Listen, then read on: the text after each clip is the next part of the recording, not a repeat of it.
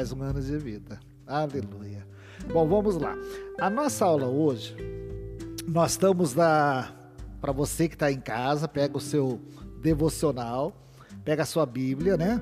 Pega o seu caderninho aí para você anotar, porque hoje é, é, é bem, bem complexa a aula, é uma aula bem profunda, mas muito abençoada. No devocional, o tema 28, conhecendo a provisão de Deus, o pão nosso de cada dia. Então, é, aí nessa semana nós vamos estar meditando nessa sequência de raciocínio, em cima do o pão nosso de cada dia. Até me veio ali, eu vou pedir para a pastora Miriam, se ela puder abrir, Filipenses 4,6. Né? Quando eu li tudo isso daqui, essa, eu não vou ler essa historinha para a gente ganhar tempo, depois você lê a historinha do, do tema 28. Me veio esse versículo à mente, pastora. É, Filipenses 4, 6. Né? É, como a gente deve proceder diante das nossas necessidades.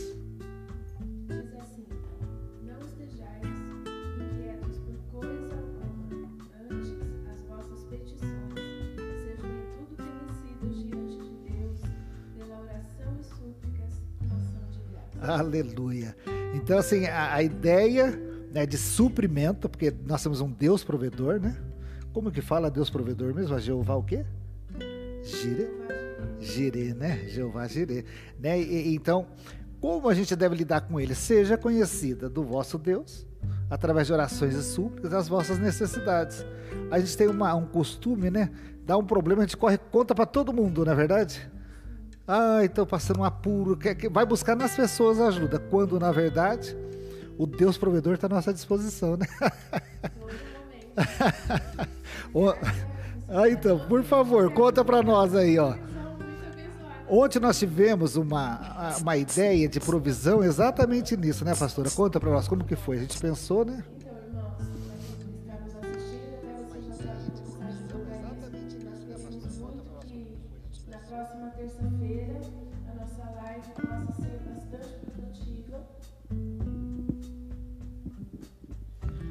Amém. Agora tem som. Aí.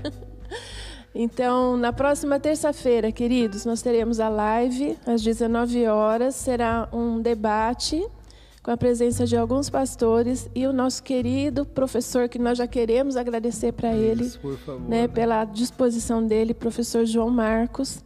É, nós temos o tema aí, é o fim, né? É uma pergunta, né? É uma é pergunta. Fim, né? Mas qual que é o testemunho? Isso, vamos lá. Ontem nós, eu e o Jefferson estávamos aqui, a gente já está conversando sobre esse debate há algum tempo. E nós pensamos em começar a chamar alguns professores do nosso, da nossa escola, do IFC, algumas vezes para participar conosco desses debates. E aí falamos, né, que para esse tema gostaríamos de chamar o professor João Marcos, porque ele é realmente bastante é, capacitado neste assunto quando nós nos surpreendemos que a gente conversou de falar com a pastora Anida, de pedir o contato dele, e de repente ele entra na live dos jovens ontem. Aleluia! Aleluia! E aí nós pudemos conversar com ele, já acertamos tudo. Ele estará então participando conosco na live da terça-feira. O tema é uma pergunta: é o fim? E você poderá participar também, fazendo suas perguntas, tirando dúvidas, para nós que estaremos participando, né, os pastores e o professor João Marcos, que estará também nesta live na terça-feira. Você vê, nós temos um, um, um, comportamento natural, né? Eu pensei em alguém que tem o contato dele, né? Mas assim, o Senhor respondeu ali para nós, acho que, né, acho não, né? O Senhor já sabia que nós iríamos, iríamos falar hoje sobre provisão, e o Senhor falou assim: Eu tenho o contato dele, né? E ele proveu do, do professor entrar na live e a gente convidar. Então é, é, é muito, é muito maravilhoso andar com Jeová Jireh. E o detalhe é que ele só tinha essa terça, é, né? Ele, aí ele, depois eu, eu, acabei adicionando ele no WhatsApp, eu perguntei para ele, né? Ele falou, foi muito de Deus, porque terça-feira passada eu dei aula, eu não poderia. Na outra eu vou dar aula, não poderia também. Essa minha tá livre. o Senhor é o dono da agenda dele, né? Amém. Aleluia. E quando nós pensamos em Deus provedor, nós pensamos em providência e normalmente Jeová Jireh parece estar associado ao dinheiro, né? Parece. Né? Parece que é só isso que, que, que significa a palavra Jeová Jireh, provedor de dinheiro. É isso, né? Mas ele é provedor de todas as coisas. De todas as coisas que a gente, a gente imagina, né? A introdução da, da, do nosso estudo, aqui quando fala do Jeová provedor, né, Mônica? A Mônica colocou que ele providencia, é, ele providenciou a, a, a solução para o pecado. Isso daí não está envolvido com dinheiro, foi pago um alto preço, né? Mas assim, não preço físico, né? É, ele providencia todas as coisas, não só o, a parte financeira. É, então, é, aí, quando a Mônica foi é, elaborar esse estudo, ela aprofundou então nesse entendimento. Por isso, é, nós vamos usar um tema um pouco mais profundo do que esse, conhecendo a provisão de Deus, o pão nosso de cada dia. Isso aí vai ser discorrido durante a semana. Mas hoje, nós vamos lá, vamos lá, olha, eu, o tema é Deus proveu fogo e eu o sacrifício sou. Então você no, ao final vai entender o que, que significa isso, tá? A ideia dessa aula é que você entenda, ó, o Mike colocou aí na tela, ó, o Senhor da provisão age e se revela em diferentes aspectos para cumprir seus propósitos em nossas vidas. O que, a senhora acha disso, pastora Miriam? O Senhor, ele é como a gente estava falando aqui, né? A, a, ideia de provisão normalmente vem só para a parte financeira. Mas Deus, ele provê tudo, desde o ar que nós respiramos. Aleluia, é verdade, né? É verdade. Se a gente acorda todas as manhãs, por exemplo, hoje mesmo eu tive, antes de vir para cá, a notícia de uma pessoa conhecida que infartou, está muito mal. Então, assim, tudo que nós vivemos é pela provisão de Deus. Pela provisão de Deus. E aí, Mônica, quando você pensou nesse tema, né, né, nesse alvo, né? O que, que, que você estava onde você quer, como que você traduziria isso para nós? Isso, apesar que está bem claro, né, ali. A provisão de Deus é completa. Né? Realmente, é, provisão se associa à parte financeira. Tem um versículo na Bíblia, Salmo 37, 25. Que o salmista diz assim: é, Fui moço e hoje sou velho mas em toda a minha vida nunca vi um justo desamparado, nem a sua descendência mendigar o pão. Aleluia. Né? E esse pão não é o pão físico apenas. Né? Então, assim, Deus supre o físico, supre o material, supre tudo que nós precisamos, supre. Mas é o que nós queremos enfatizar hoje provisão espiritual. Que Deus tem mais, além do pão, né? Além do pão com a manteiga, né? Tem gente que você dá o pão com a manteiga, tá tudo bem, né? Não é isso? Até pegou a cesta básica, já sai correndo, tá ótimo. Mas Deus tinha mais para entregar para eles. Não é verdade? Deus tem mais para entregar para nós. Aleluia. É exatamente isso, né? Então, o Senhor da provisão, e Ele age e se revela de em diferentes aspectos da nossa vida. Para cumprir o quê? O propósito dele. Ele tem um propósito. Você crê, Mônica, que ele tem um propósito na sua vida? Sim. E você crê, pastora, que Deus tem um propósito na sua vida? Creio. creio e você sim. que está nos assistindo, crê que Deus tem um propósito na tua vida? E eu, além de crer que Deus tem um propósito, eu creio que todas as coisas estão colaborando para que esse propósito se cumpra na minha vida. É, todas as coisas, as ruins também. Azul também, pastora? É, é o que diz lá em Romanos. Mas, assim, eu tenho convicção na minha vida que este versículo, assim, até aquilo que é ruim para nós, Deus transforma em bens. Aleluia. Né? Aleluia. Porque coopera para o nosso bem. Aleluia. Senão não estaria escrito, né? Então todas as coisas são as coisas boas e as coisas ruins Aleluia. que nos acontecem muitas vezes, né? Aleluia. Você sabe, assim, um pequeno testemunho pessoal, né? Que nem eu, Deus, eu tenho sinto isso claramente. Deus tinha um propósito de salvação para mim na cidade de Bauru né? Assim, era aqui que tinha, foi aqui que eu constituí família, tive meus filhos, tive uma experiência com Jesus, tive minha vida transformada. Mas a vida inteira eu passava aqui e falava: o único lugar que eu jamais vou morar é Bauru. A vida inteira eu passei, não sei porquê, eu tinha uma coisa, mas Deus tinha um propósito de me abençoar na cidade de Bauru. O que que Deus fez? Fez, colocou no coração do meu irmão, abriu uma loja para cá. Uma semana antes de abrir a loja, o meu irmão desistiu de vir, falou: você que tem que ir. Aí, ó, para mim aquilo foi horrível, porque eu não queria morar em Bauru, mas todas as coisas. Por isso que a gente não precisa. Olha, presta atenção, você que está nos assistindo. Não fica preso na sua vontade. Não fica centrando a tua vida naquilo que te, te alegra a sua, só a sua alma, mas fica preso naquilo que é propósito de Deus. Né? Para minha alma não era propósito vir para Bauru. Não, não gostava de Bauru. Bauru eu acho que eu associava, porque eu sofri muito aqui. Foi, foi aqui que eu fiz o tratamento quando eu perdi a audição aos seis anos de idade. Então eu acho que Bauru eu associava a sofrimento, a ter perdido a audição, ter ficado surdo. Então eu era um lugar onde eu não queria viver né? Mas Deus tinha um propósito para mim aqui. E aí, aquilo que parecia ser ruim, Deus me traz para cá, me leva numa experiência pessoal com Ele, transforma a minha vida e cumpre o propósito dele, né? E hoje eu me alegro. Né? Glória a Deus que Deus tem, assim, cumpriu o propósito dele, né? Mas você veja, no momento, é isso também que eu quero chamar a atenção a respeito de cumprimento de propósito. Vir para Bauru não era minha vontade, mas eu fiz o que, pastora? Obedeci. Obedeceu. Obedeci. Você entende? Então, às vezes, a gente só quer obedecer aquilo que a gente acha bom e concorda, né? Eu estava essa semana, porque nosso devocional, né, se dirigiu para isso, falando sobre Abraão. E eu estava lendo lá, né, sobre a vida de Abraão, e eu achei muito interessante que é uma coisa que a gente não para para observar quando você lê o texto da Bíblia. Mas na verdade, se você ler lá, Deus tira Abraão para vir, mas o desejo de sair daquela terra começou no pai dele. O pai dele queria ir para Canaã. Só. só que o pai dele morreu antes. E aí Deus tira Abraão para ele ir para a terra de Canaã.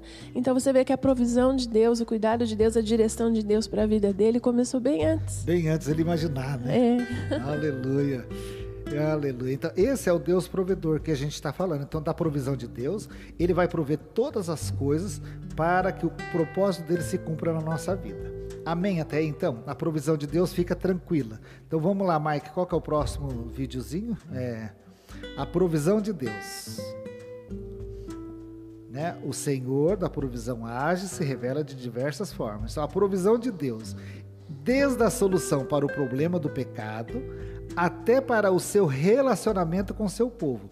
Então Deus vai prover todas as coisas. Então o que fazia a separação entre o homem e Deus? Era o pecado. Aí Deus proveu então um meio para que isso fosse, essa barreira fosse vencida. Né? E nos reconectou através de algo vindo dele não partiu de nós, né? A religião, a palavra religião, que significa religar, parte do homem para Deus, né? Mas Deus tinha uma provisão da parte dele para nós. Até isso, o nosso não funciona. Né? a nossa religião, a nossa tentativa, não é, pastora? Né, não, não funciona. Mônica, a tentativa de nos religarmos ao Senhor não funciona. É verdade. Sozinho jamais conseguiríamos. Jamais, porque qual que é o único caminho de nos religar? É o, o meio que Deus proveu. Qual foi o meio que Deus proveu? Jesus. Jesus, porque ele fala: Eu sou o único caminho, o único meio de você voltar para o Pai. Então, e, e, e pegando essa ideia, Jesus é fruto do quê? Do amor de Deus. Deus amou o mundo de tal maneira que deu seu filho então você vê, é, Deus entregou, ele, ele proveu o meio para nós nos religarmos, né? E o, aí ele então, após estarmos religados, ele quer desenvolver um relacionamento comigo, com a senhora, com, com você, Mônica, com você que está nos assistindo. Nós somos religados ao Senhor porque nós encontramos a Jesus, entendemos o propósito da salvação e fomos salvos né, religados então ao relacionamento com Deus. E agora ele vai prover todas as coisas que forem necessárias para que esse relacionamento se desenvolva. Certo? Então é aí nós vamos então é, estudar um pouquinho mais é, a respeito disso, o relacionamento de Deus com o seu povo. Então, Deus ele proveu um povo para si, para cumprir os seus propósitos na terra, certo, pastor? Né? Sim. Eu estou seguindo o raciocínio certo, é isso? Né? Certo. Né? E aí, ele com esse povo ele se relaciona para que esse povo então seja preparado para dar o testemunho do Deus que ele serve. Tá tudo bem até aí? Então, esse povo precisa então se desenvolver na preparação do propósito de Deus, que é que o povo dele fale aos quatro cantos da terra, fale a todo mundo a respeito do Deus que ele serve, certo? Então, esse é o propósito de Deus, que nós fazemos o nome dele conhecido.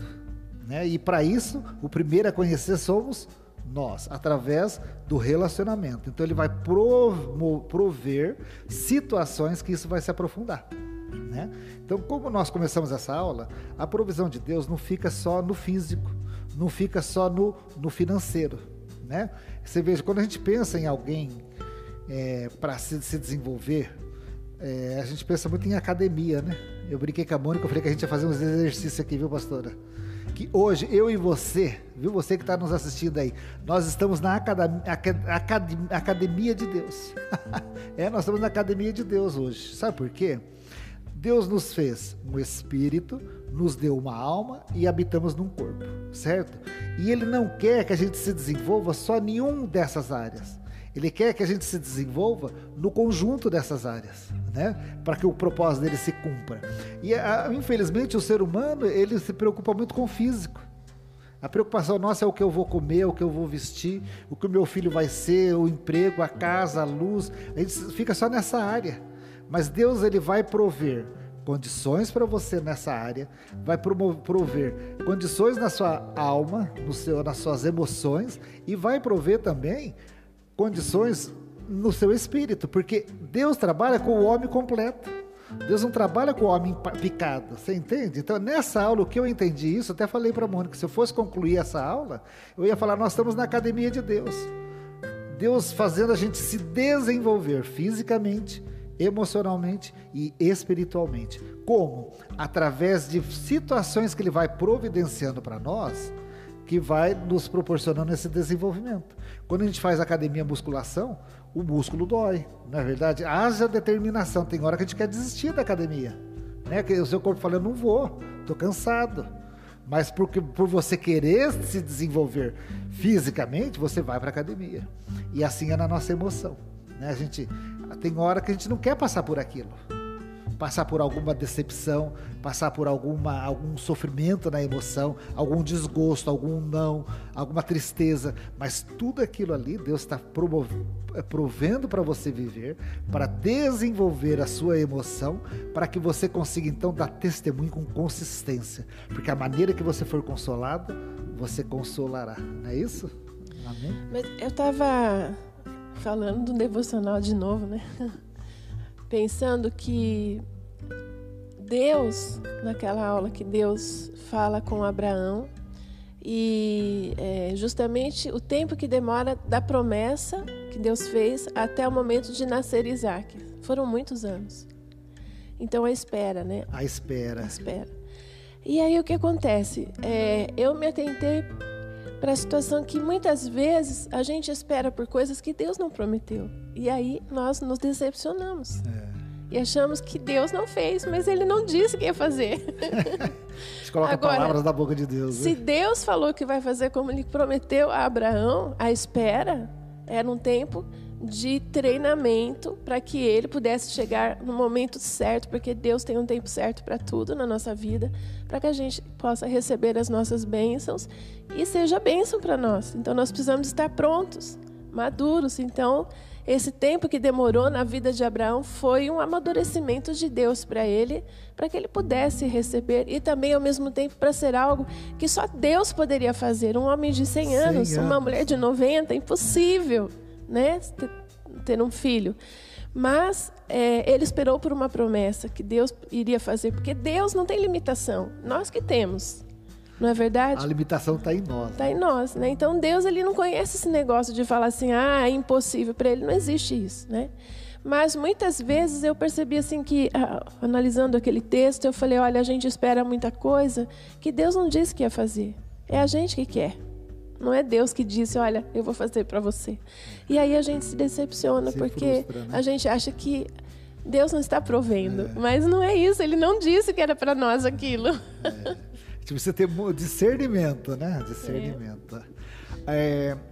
E essa aula hoje, eu achei muito apropriado, viu, Mônica, quando você colocou assim, a provisão de Deus em tempos difíceis, né? E hoje nós estamos vivendo um tempo difícil ou não estamos? Muito né? difícil.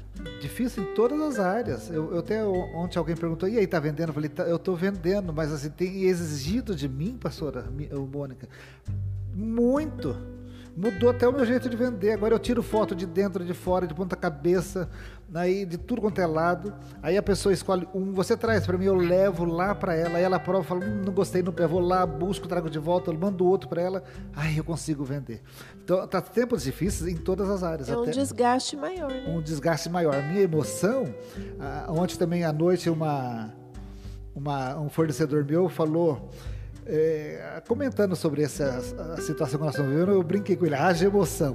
Você vê, então, esse momento agora está abatendo as pessoas fisicamente, emocionalmente e até espiritualmente, que algumas pessoas estão né, esfriando espiritualmente porque está olhando muito na situação e a gente acaba se distanciando. Então, achei muito apropriado esse tema hoje, porque mais do que nunca, nós precisamos voltar ali para o Jeová Jireh, lembrar quem ele é, e que Ele está trabalhando no nosso corpo, na nossa alma e no nosso espírito. Re, lembra ontem que eu terminei a, o culto cantando Eu Confio? Porque assim, tem, é um momento assim que a gente precisa renovar nossa confiança no Senhor. Meu, nós estamos falando, nós estamos falando do Deus Todo-Poderoso, do Deus que não falha, do Deus que dá filho a um homem de 100 anos, do Deus que faz milagres e continua fazendo milagres, é um Deus que não erra. Aquilo que você não recebeu, como a pastora Miriam falou aqui agora, não é erro de Deus. Se for algum erro de estratégia, é seu, não é de Deus. Deus não erra. Deus acerta o alvo sempre. Não há, ah, Deus se enganou. Dessa vez não, não era, não era, não era o caminho. Deus, não, Deus não se engana. Todos os caminhos de Deus são perfeitos. E a gente precisa recuperar agora e cantar mesmo com confiança. Eu confio, eu confio em Deus. Eu confio em Deus. Não é isso, Mônica? É o momento do que mais do que nunca. A Mônica estava falando esses dias, né? Que talvez vão mexer no, no, no salário né, dos professores, né? No plano de carreira. Mas ela demonstrou a preocupação dela, mas ao término dela eu gostei do que ela falou. Ela falou assim: Mas eu não vou me abalar, porque eu sei o Deus que eu sirvo. E todas as coisas Ele vai prover para mim e vai me ajudar, vai passar comigo essa caminhada. E é isso que a gente precisa alimentar dentro de nós, e não o medo. Não é verdade? É, inclusive, né, tem um versículo que eu estava lembrando aqui. Paulo diz, né, se nós esperamos somente nesta vida, nós somos os mais infelizes dos é. homens. Porque, irmãos, quando nós estamos falando de providência de Deus, será que para este momento que nós estamos vivendo, Deus não foi pego de surpresa? Não. Ele já sabia que tudo isso ia acontecer. Nós sim fomos pegos de surpresa. Mas será que Deus não tinha uma providência para esse momento? Para que a gente pudesse passar, né? Eu sei que é preocupante. Eu sei que tem muita gente doente, tem muita gente perdendo o trabalho. Mas, querido, nós não somos movidos ao que vemos. Nós vivemos pela fé. Né? E aquele texto da palavra que tantas vezes nós falamos, né? O justo viverá pela fé. E agora?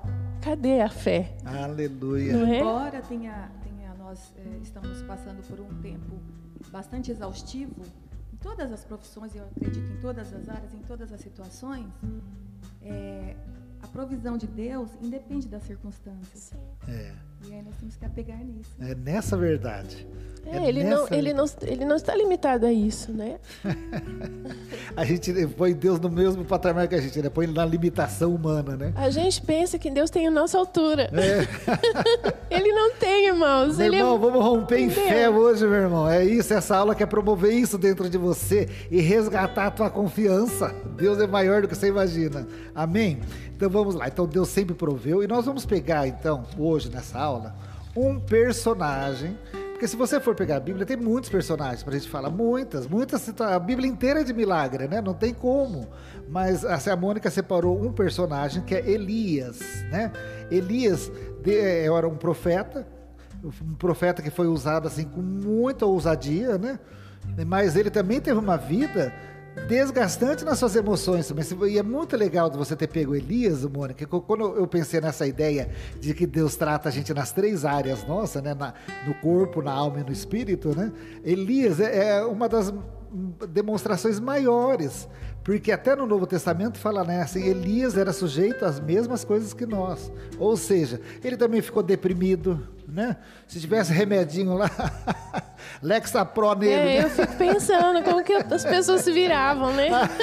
que não tinha nada dessas coisas. Se tivesse um remedinho para dormir lá, Elias ia ter que tomar, porque a Bíblia relata isso, que ele também ficou exausto, como a Mônica falou assim, na emoção dele, porque eles também estavam vivendo dias difíceis. Eles também estavam vivendo um, um, um momento de Elias, era o um momento onde o rei Acabe, juntamente com sua esposa Jezabel, estava colocando para baixo os altares do Deus vivo e elevando os altares do, do, do de Baal levando aquele povo que foi aquele povo que foi tirado do deserto, que experimentou o pão que veio do céu, que experimentou ser guiado pela nuvem de fogo, né? Foi guiado pela nuvem durante o dia para proteger. Aquele povo que a roupa não estragou durante 40 anos, as sandálias não envelheceram. Aquele povo que viu muito milagre, aquele povo estava deixando os altares desse Deus provedor para adorar o Deus Baal.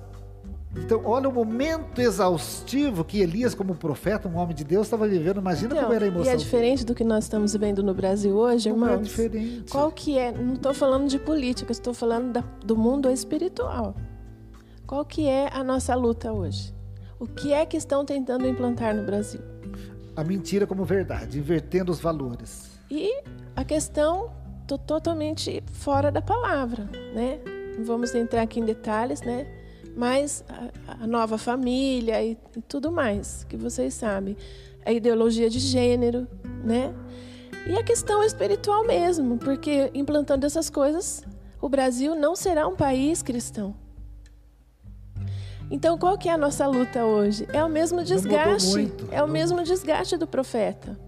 Exatamente. Percebe? É, é Nós estamos vivendo exatamente o mesmo momento dele.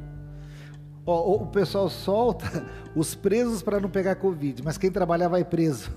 Pois é, quem trabalhar vai preso. Olha que coisa mais absurda, né? Então nós estamos vivendo um momento onde muito parecido com o que Elias. Então, eu achei de muita propriedade, é muito de Deus isso. Eu fico feliz em ver Deus agindo nas nossas aulas, nas ministrações que são trazidas o aqui. O pessoal colocou aqui no, Oi? Na live aqui, dali maracujá.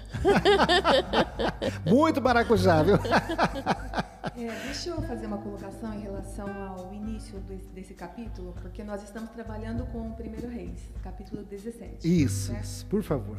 E quem era Elias? Isso me chamou muito a atenção. Quem era Elias? O versículo 1 diz: Então Elias, o tesbita. É só. É a única informação que tem dele. A única informação que tem. Elias não tem, não há relato da genealogia de Elias. Elias provavelmente não era ninguém importante, não fazia parte da nobreza, da corte real. Ele provavelmente era um, um anônimo. Ele surge, o primeiro relato de Elias na Bíblia é aqui em 1 Reis 17. Então ele surge do nada, sem explicação, e depois vai embora numa carruagem de fogo. É. E embora ele seja uma pessoa anônima, ele foi muito corajoso. Né? Ele foi um dos maiores profetas que a Bíblia relata. É... Ele não tem, não tem citação de pai, mãe, de filhos, não se sabe nada sobre ele. Tá? E no versículo 1, como eu já disse, fala apenas que ele era é, o, o Tisbita, né? Porque ele morava em Tisbe, que é na, na região de Gileade. Essa, essa cidadezinha, essa região aí, Tisbe, ela nem, nem existe uma localização geográfica exata sobre esse lugar. Olha só. Veio da terra de ninguém, né? Poderíamos dizer.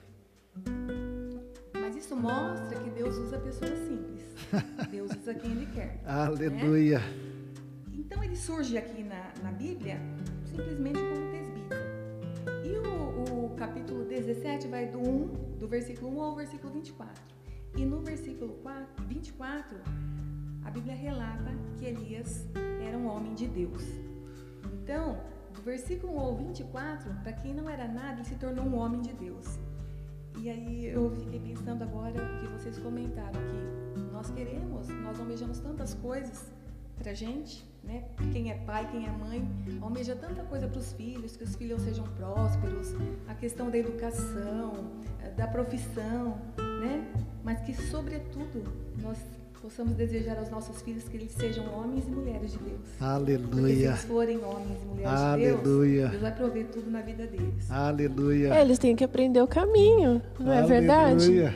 Deus nos ensina e a gente tem que mostrar para eles que existe um caminho a seguir da provisão de Deus. Né? Aleluia. E a presença de Deus na nossa vida é tudo que a gente precisa. É. né? Então, assim, eu achei bonito porque me surgiu do nada. Tanta gente não se acha nada. Esse- Eu, eu sou um fracassado, eu não sou ninguém, eu não tenho é, um sobrenome de peso, eu não tenho nada. Mas Deus usa quem Ele quer, né? Então, assim, eu achei Aleluia. lindo isso. Surgiu do nada. Mas Deus transforma, Deus usa, Deus muda. Aleluia. Aleluia. Eu sou um homem de Deus. Esse devia ser o nosso alvo, né? Ser um homem e uma mulher de Deus. Aleluia. O resto é só detalhe. Podia ter nascido como alguém desconhecido, como foi, né? Mas não desconhecido para Deus, porque o Senhor já tinha um propósito. Aleluia. Na Deus vida um de Elias, na na verdade. dele. Aleluia.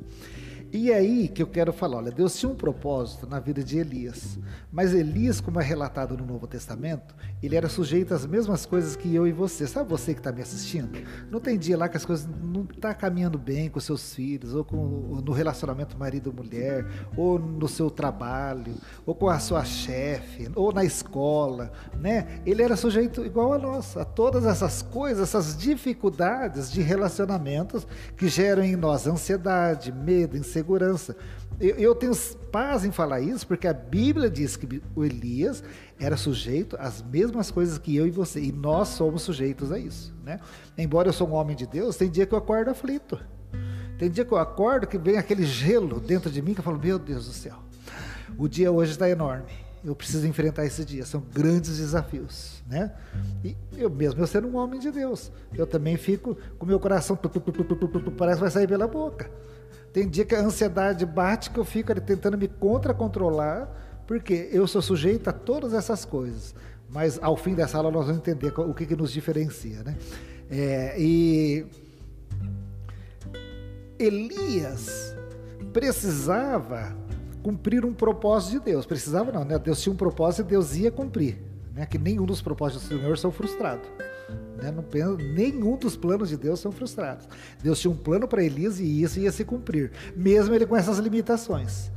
Ele precisava apenas permitir, então, a ação de Deus na vida dele.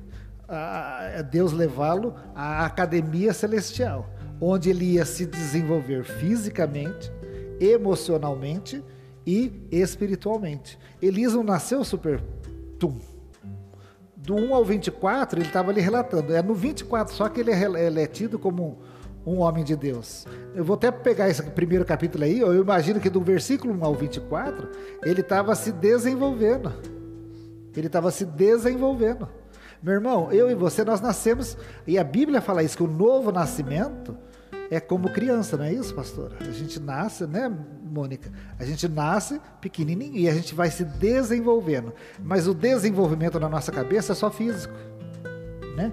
Mas o, o desenvolvimento de Deus para a nossa vida, ele é físico, emocional e espiritual. Deus quer que você se desenvolva nas três áreas e assim ele fez com Elias. Então ele levou Elias a passar coisas, situações que aos nossos olhos parecem situações difíceis, mas para o propósito que Deus tinha, elas eram necessárias. Né? Assim, para ele poder profetizar, ele tinha que crer. E para isso ele precisava se desenvolver espiritualmente. Para ele lançar mão e a confiança em Deus, ele tinha que passar por um período onde ele ficou, a terra ficou sem comida e a provisão viria de Deus. Você entende como que é isso? Então, às vezes você está passando alguma coisa aí, meu irmão, lembra? Eu confio, eu confio em Deus. O segredo é continuar confiando que Deus não perdeu o controle, que Deus não se perdeu na caminhada. O caminho de Deus é perfeito e todas as coisas de fato estão colaborando para o bem, né? Então aqui nós vamos ver o Mike se der agora, coloca aquele lá Elias. Nós vamos pegar momentos da vida de Elias, Deixa eu falando é, enquanto o Mike vem. por favor. É, quando Deus nos entrega algo, para nós realizarmos para Ele, é, nós passamos por três, três fases. Ah, tá? vamos lá. A fase do chamamento, Ah, a fase da preparação e da instrumentalidade. então vamos lá. Chamamento. Chamado, Quando Deus nos chama. certo? Aí nós vamos para a fase da preparação, Deus que é vai o nos treinamento. preparar. Então é isso que Abraão passou, é isso, pastora Miriam? Sim. Até se cumprir a Isso. chegada de Isaac, ah, A instrumentalidade, que é quando Deus já está nos usando como instrumento. como instrumento. Nós passamos por essa fa- essas fases. Elias passou e no decorrer da aula E você vai passar que está me assistindo, viu, querida? enfocar aqui a questão do tratamento, né?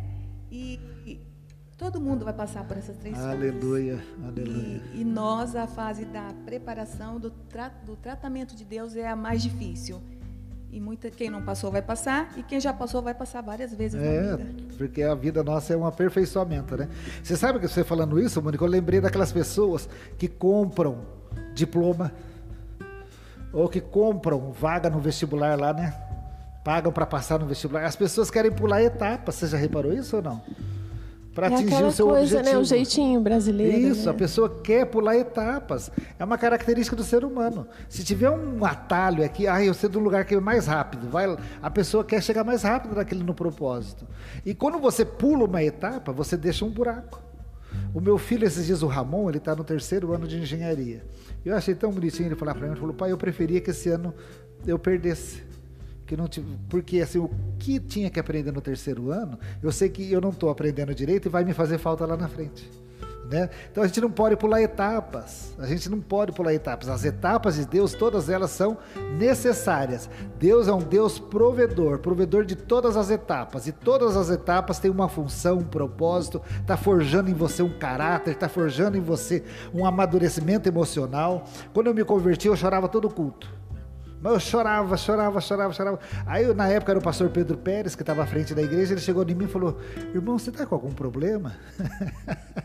Eu falei: Por quê? Ele falou: Você chora muito. E eu achei engraçado, né? E aí eu também fui me desenvolvendo emocionalmente, né? Assim, não que assim, a, a gente vai crescendo emocionalmente, a nossa emoção precisa se desenvolver. Né? Hoje eu ainda choro, né? Mas hoje com mais equilíbrio, né? Então a gente precisa se desenvolver. Então vamos lá, a telinha é, de número 3, Mike, por favor. O Senhor da provisão age e se revela. Eu quero que você fixe isso aí na sua cabeça, tá? Elias. Elias teve três momentos da vida dele onde ele é, recebeu a provisão de Deus, os três alimentos que Deus deu para Elias. Né? O primeiro, ele foi alimentado através dos corvos. Mônica, me fala sobre os corvos. Falo, mas antes, deixa eu é, fazer uma colocação. Elias prenunciou a seca em Israel. Isso. Né? Então, É, na Primeira verdade. Reis 17, 1. Isso, então Ele na arrumou briga. Né? Exatamente. Ele prenunciou falou a verdade. seca Falou a verdade. e, e aí ele comprou briga com o rei Acabe e com E sua com esposa Jezabel. Jezabel. E assim que ele é, profetizou isso, Deus mandou ele correr e se esconder, fugir. Corre porque você mexeu com gente grande. Exatamente. O Bolsonaro se mexeu com gente grande. Ele não se escondeu, ele não fugiu porque ele era covarde ou porque Deus era covarde. Ele se escondeu porque em alguns momentos da vida da gente, Deus permite, Você- Deus ordena que você fuja, que você de saia, saia de cena, saia dos holofotes, saia de uma situação, se prive de conversar com algumas pessoas, se prive é, do convívio com, com algumas pessoas e algumas situações para te tratar. Então foi por isso que ele se escondeu, não foi por covardia. tratado. Porque ele não era covarde. É, ele não era covarde porque é, Israel, o reino do norte, né, que nós estamos é, falando, passava por um bom momento. Ele foi lá e profetizou a seca. E o rei ficou enlouquecido com ele. Como vem esse homem e fala que vai ter Quem seca é aqui? esse homem para prenunciar uma seca? Tá me urucando. Exatamente. E qual era o problema? É, o problema do povo de Israel era a idolatria e o paganismo. E é, eles adoravam ao deus Baal, porque Acabe, quando se casou com Jezabel, que foi por interesses políticos na época, a Jezabel trouxe em sua bagagem religiosa a adoração ao deus Baal. O pai da Jezabel se chamava Etibaal, e significa com Baal. Então você vê que era uma herança mesmo religiosa. E quando ele, ele pronunciou essa seca, ele falou que não iria cair nem orvalho e nem chuva sobre a terra por, por três, anos, anos? três anos e meio. Olha isso. E o problema é o que, que, o Baal, que o Deus que eles adoravam, era o Deus da vida e da fertilidade. O Baal era quem provia chuva, ele era responsável pelas condições climáticas, pelas estações do ano, pela fertilidade da terra. Então foi uma afronta ao, ao rei ao Acab Deus também. e ao seu Deus, porque como que o Elias pronunciava uma situação dessa se o Deus deles era exatamente o Deus que provia tudo isso?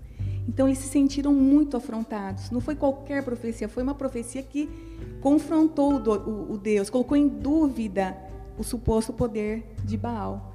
Então, esse contexto é importante a gente citar aqui. Então, Deus chama Elias com um propósito, certo? E aí, então, o propósito começa a se cumprir, não é verdade? E aí, Deus agora vai passar ele pelo tratamento, assim como Abraão passou ali até que se cumprisse aquilo lá. Então ele tinha um propósito de pôr por terra toda aquela adoração para Baal e restaurar o altar de Deus no meio de um povo que estava amarrado, preso na idolatria. Né? Olha só. Só que aí exigiu que nele que ele se desenvolvesse fisicamente, emocionalmente e espiritualmente, para que quando ele fosse estar cara a cara com, com o rei Acabe, ele estivesse preparado para aquele enfrentamento. Então, me, aí então nós vamos ver nessa primeiro momento duas provisão dele, né? Então Deus fala então lá em, em 1 Reis 17:1, o profeta é, anuncia então que vai haver seca por três anos e meio. E no até o 3 você vai ver Deus falando para ele, então agora que você profetizou, saia de cena certo? Saia de cena e vai próximo a um riacho. Que ali eu vou te alimentar com o quê? Com água. E pão e carne. Quem que levou isso para ele? Os, Os corvos, né?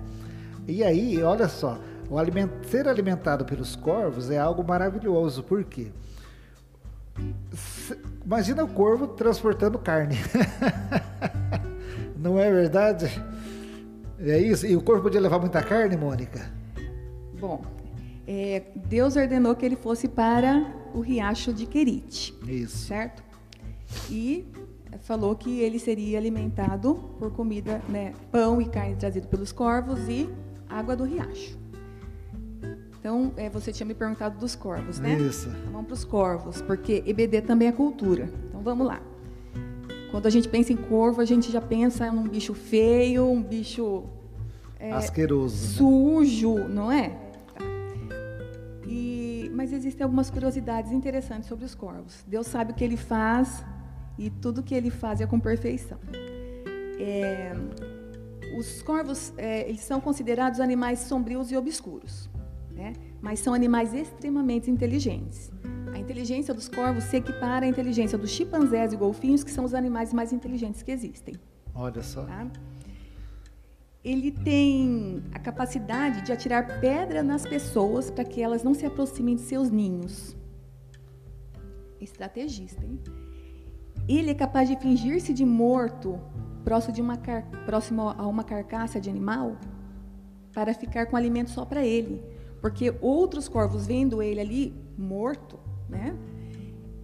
Pensam duas coisas: ou tem um predador na área, então não é seguro para ele. Se aproxime.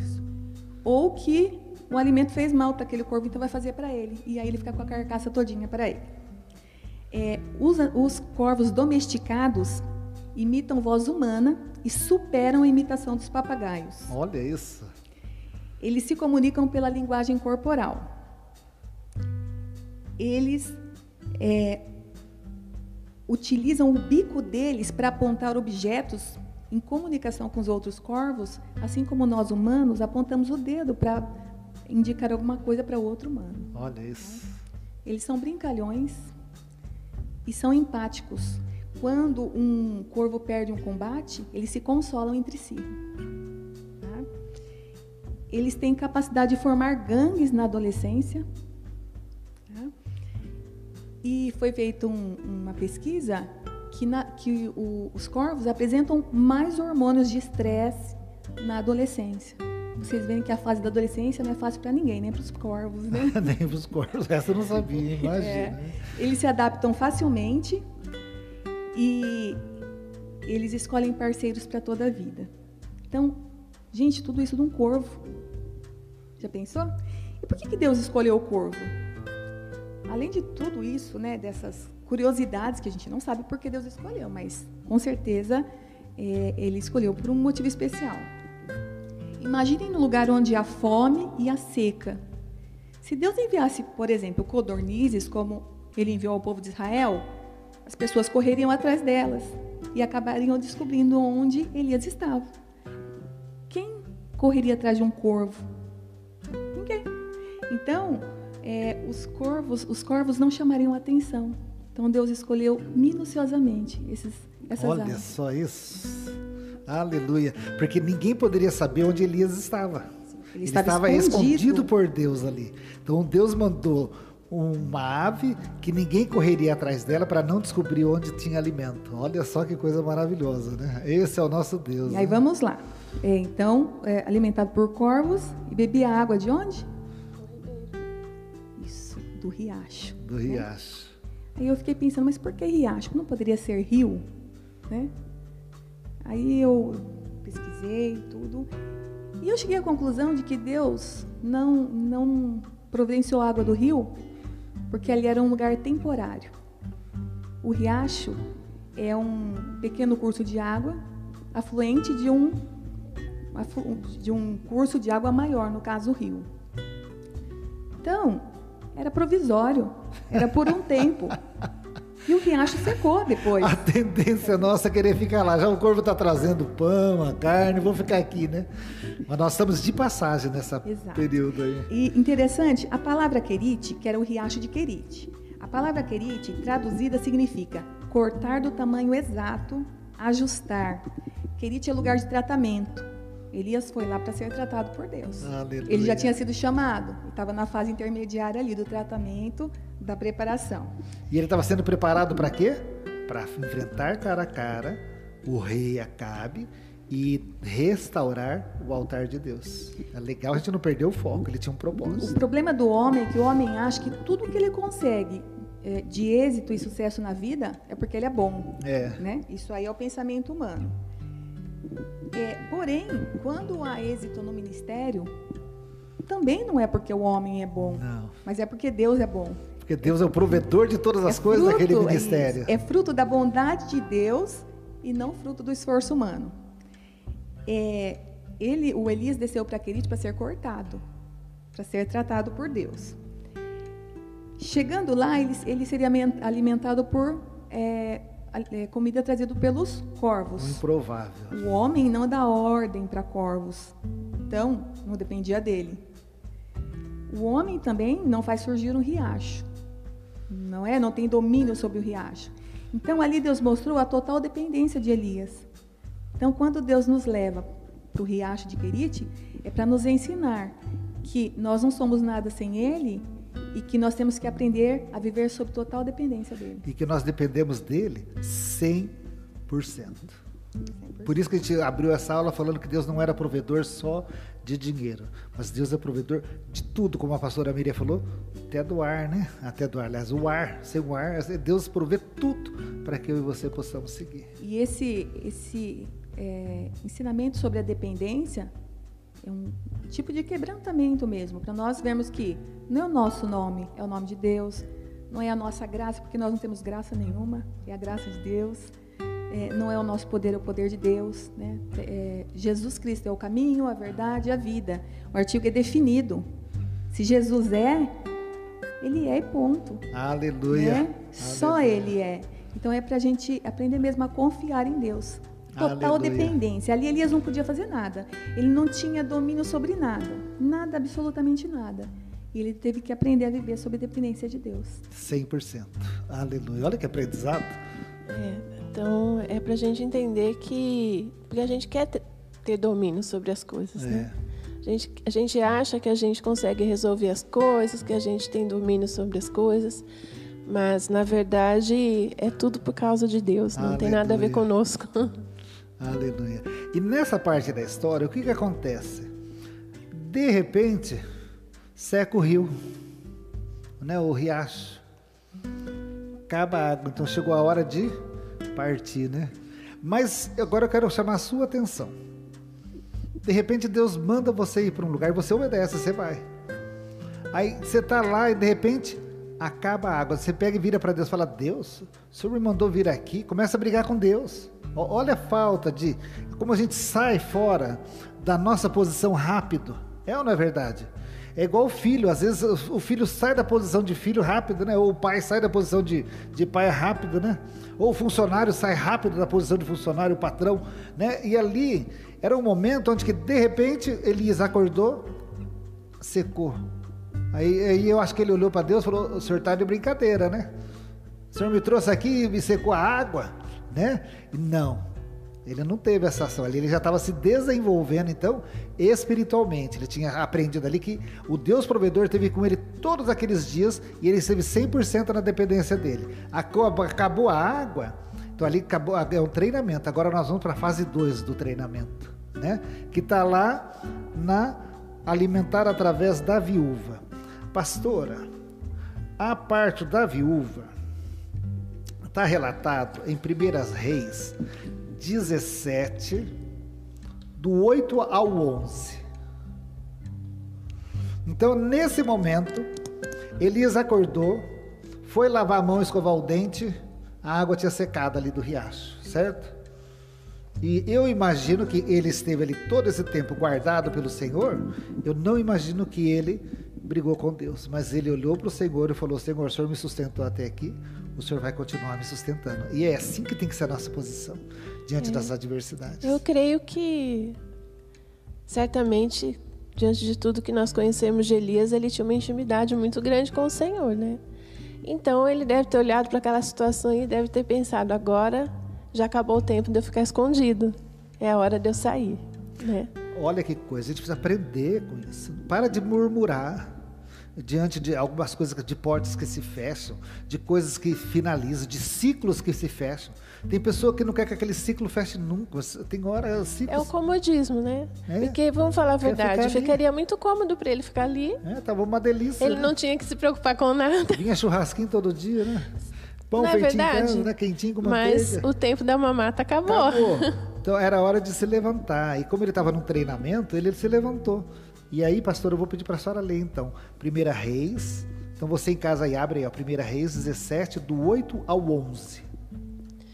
Então veio a ele a palavra do Senhor dizendo: Levanta-te e vai a Sarepta, que é de Sidom, e habita ali. E eis que ordenei ali a uma mulher viúva que te sustente. Breca só um pouquinho, pastor. A Mônica, quem, quem que era de Sarepta? Que você falou? Jezabel. Olha só, Jezabel era dessa cidade. Antes de se casar.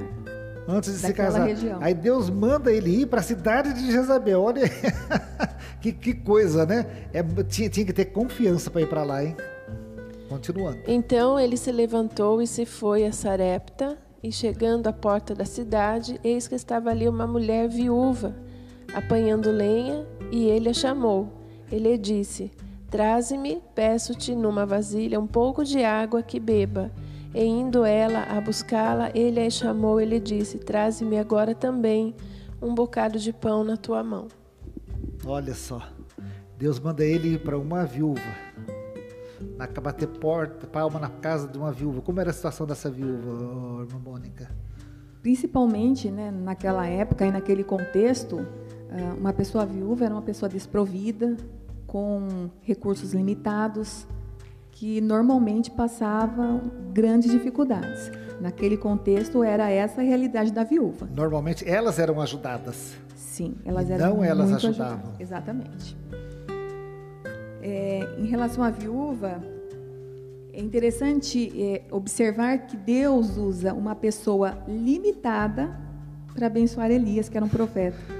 Que coisa, né, pastora Miriam? Olha isso. É uma afronta muito grande, porque se você pensar, né, tudo que Elias já tinha predito, afrontando Baal, afrontando Jezabel, Agora ele vai para o lugar que ela morava. Que ela morava. Falar com a viúva, porque Deus mandou, né? É. Então, assim, o Senhor dizendo: Eu vou mostrar quem é Deus nesse lugar. E eu também imagino que Deus estava desenvolvendo em Elias a confiança. Quando você, você vai lá na. Imagina se traduzindo, né? Vai lá na cidade onde Jezabel nasceu, mas lá, Jesus, né? Eu não confio no que eu estou falando, pode ir lá, eu estou com você. Então estava desenvolvendo ele também ir até lá, é, é porque ele estava confiando no que Deus estava falando para ele. É igual Moisés voltar no Egito. É voltar no Egito, é igual olha aí, Ananias ir falar com Paulo. Olha né? só, olha então, só. Então são, situações que a é pessoa tem que de ter a, a, ousadia do espírito e a confiança total no Senhor, mesmo com as pernas tremendo, mas tem que Vamos ir, lá. né? Aí chega lá, ele manda ela, ele bater palma na casa de uma viúva, fala: Senhor, olha quanta gente aqui que o Senhor manda quem precisa, né? Deus estava desenvolvendo nele também a compaixão, né? Então ele juntou ali, ele também, ele sabia que a presença dele traria, trazia a presença de Deus, abençoaria aquela casa. Então ele se compadeceu também da, da situação quando aquela viúva fala que ela tinha o quê? Ela tinha só um punhado de farinha na panela e um da... pouquinho de azeite na botija. Que dava para ela e para o filho. Que ela iria fazer a última refeição com o filho e depois provavelmente morreriam de fome. Olha só. E aí Elias pede para ela primeiro fazer um pão pequeno para ele. Primeiro ele pede água, ela dá, e aí ele pede para ela fazer um pão pequeno para ele para depois fazer para ela e para o filho dela. E ela fez. E ela obedeceu. Mesmo ela tendo pouca farinha, talvez fosse até faltar para ela e para o filho, né? E assim a gente vê como Deus é, usa pessoas limitadas às vezes para nos abençoar. A gente às vezes se acha, né? Porque você quer controlar as estratégias de Deus, né? E muitas vezes Deus usa o improvável. Deus usa situações que você fala, acha isso? O que, que essa pessoa pode fazer por mim? E eu não estou dizendo só financeiramente, às vezes uma palavra, né, um gesto. E você fala, quem, quem é aquela pessoa? O que ela vai fazer por mim? Deus usa pessoas limitadas para nos abençoar, assim como ele usou pessoas, a viúva que era limitada para abençoar Elias. e nós não somos melhores que ninguém, né? E essa atitude que Deus usou essa essa viúva, eu coloquei aqui, nos ensina três coisas importantes. Eu pontuei três coisas importantes. Que Deus usa pessoas limitadas para nos abençoar, assim como usou para abençoar Elias, e que não cabe a nós questionarmos os métodos que Deus usa. Quem Deus vai usar, que a gente quer direcionar, né?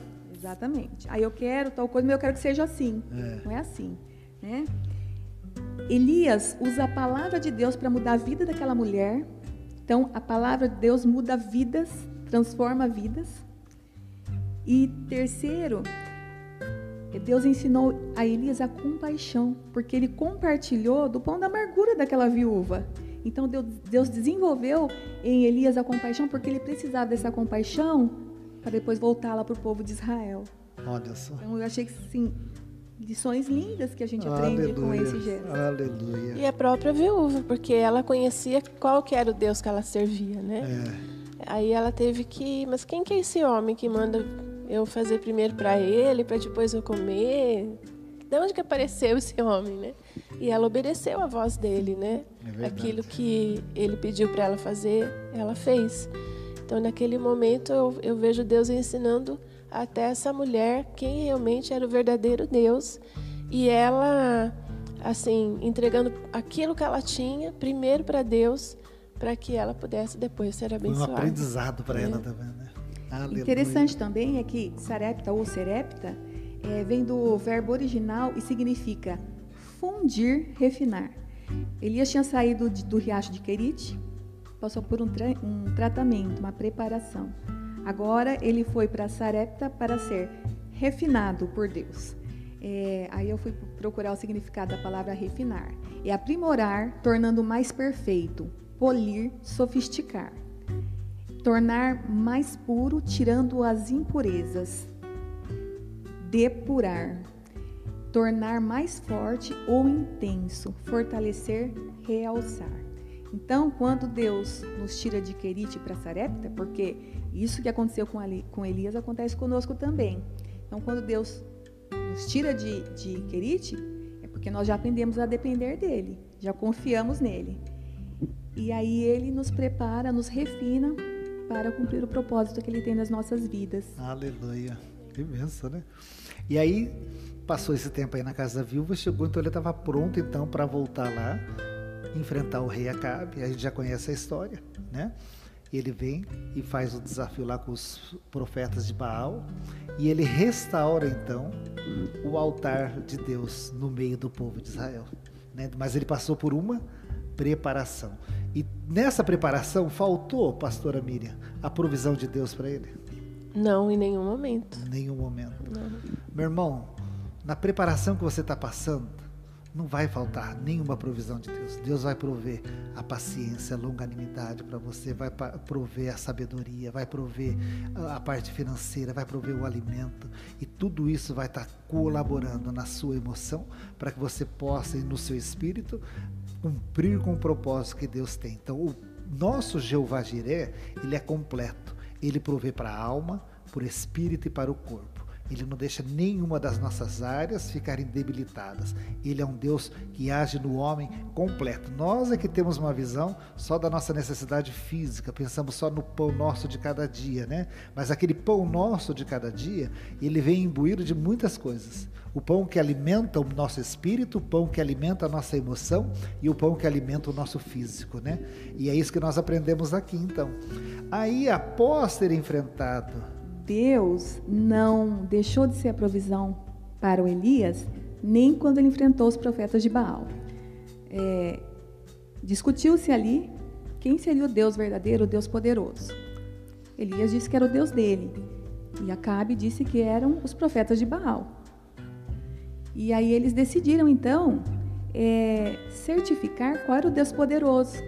Então eles convidaram lá o povo de Israel subiram ao monte Carmelo e os 450 profetas de Baal fizeram ali um, um holocausto ao Deus Baal e o profeta Elias fez um holocausto ao nosso Deus. Primeiro foi Baal. É, o desafio era o seguinte: o Deus tinha que consumir o holocausto, eles não poderiam colocar fogo. E aí os profetas de Baal né, ficaram lá tudo e não desceu fogo do céu. Ficaram praticamente a manhã inteira. Após o meio-dia, chegou a vez de Elias. Só que Elias foi muito ousado. Ele falou: eu, eu, vou fazer, eu vou orar meu Deus. Só que antes, faz um favor. Pega quatro cântaros de água e joga água no meu holocausto para ficar molhado. Aí não pega fogo, né? Não pega fogo, né? Três vezes isso aconteceu. Jogaram água três vezes no holocausto de Elias. E aí Elias clamou ao nosso Deus e Deus consumiu o holocausto. Aleluia. Então, independente do tamanho da luta, né? Imagina um profeta contra 450 profetas. Imagina a pressão ali, a situação dele. E ainda ele falou: pode jogar água, porque o meu Deus vai consumir. Então, assim, Deus esteve com ele, independente da situação. Aleluia, aleluia. E o terceiro alimento que Elias recebe após todo esse desgaste que ele teve, ele vai então, né? E vamos lá agora. Deixa eu abrir aqui. Sem óculos eu não funciona, viu, professor? Nós já estamos terminando, viu, gente? Nem eu. Aí ele vai, o terceiro alimento ele é levado pelos anjos, né? Que está lá em 1 Reis 19, do 5 ao 8. E deitou, ele foi, deitou junto a um ribeiro, eh, debaixo de um zimbro, e eis que então o anjo tocou e disse: Levanta-te e come. E olhou, e eis que a sua cabeceira estava um pão cozido sobre as brasas, uma botija de água, e comeu e bebeu. E tornou a deitar-se. E o anjo do Senhor tornou segunda vez e tocou e disse: Levanta-te e come, porque te será muito longo o caminho. Levantou-se, pois, e comeu e bebeu. E com a força daquela comida caminhou quarenta dias e quarenta noites até Horebe o monte de Deus. Aleluia. Então, Deus sustentando eles chegaram até o fim. Então, a provisão de Deus vem para todos nós. E a conclusão dessa aula agora, que eu vou pedir para o Mike por último slide, então, que é Deus proveu o fogo e eu o sacrifício. Qual que é a ideia do tema dessa aula? É sacrifício ele é além, ele, a gente vai abranger um pouco mais na nossa ideia. Sacrifício, além de ser sacrificar ou, ou, ou alguma coisa, oferecer alguma coisa em holocausto, ele tem um significado mais profundo.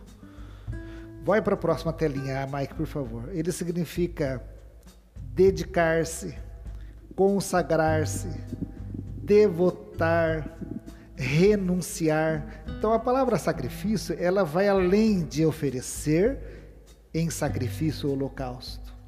Então, dedicar-se ao propósito de Deus, consagrar-se aos propósitos de Deus, devotar-se. Quando você devota-se, significa você abraçar alguma causa.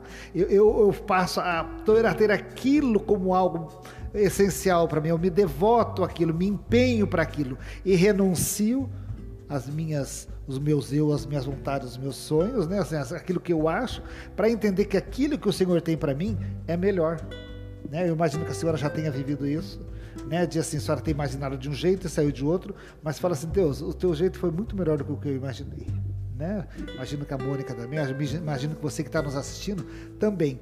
Então, a conclusão para essa aula é que Deus, então, para que a gente cumprisse o propósito dele, Pode fechar, filhinho.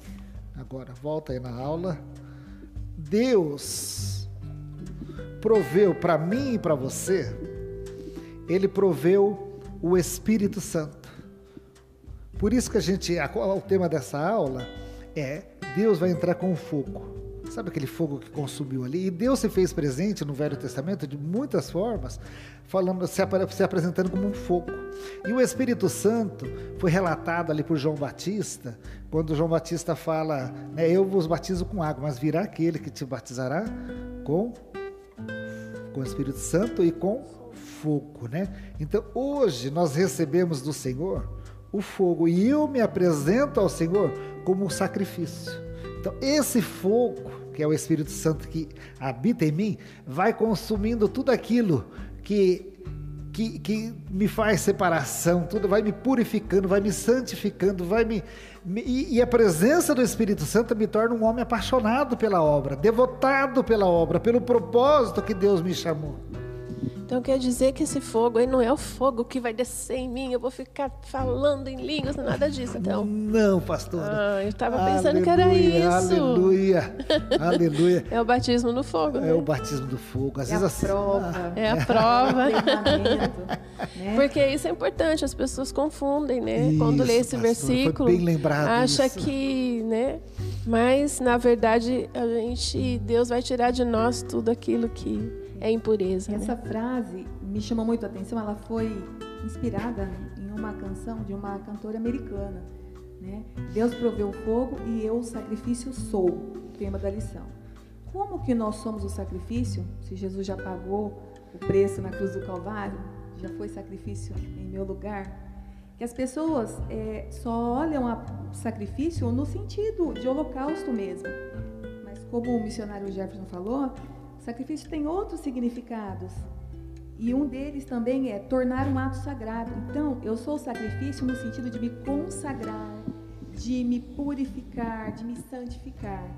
E em hebraico, sacrifício é, é a palavra korban e é o que nos aproxima de algo que vemos de longe.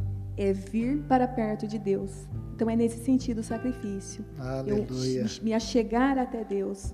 Eu trazer para perto aquilo que eu estou vendo de longe, a intimidade, a dependência de Deus.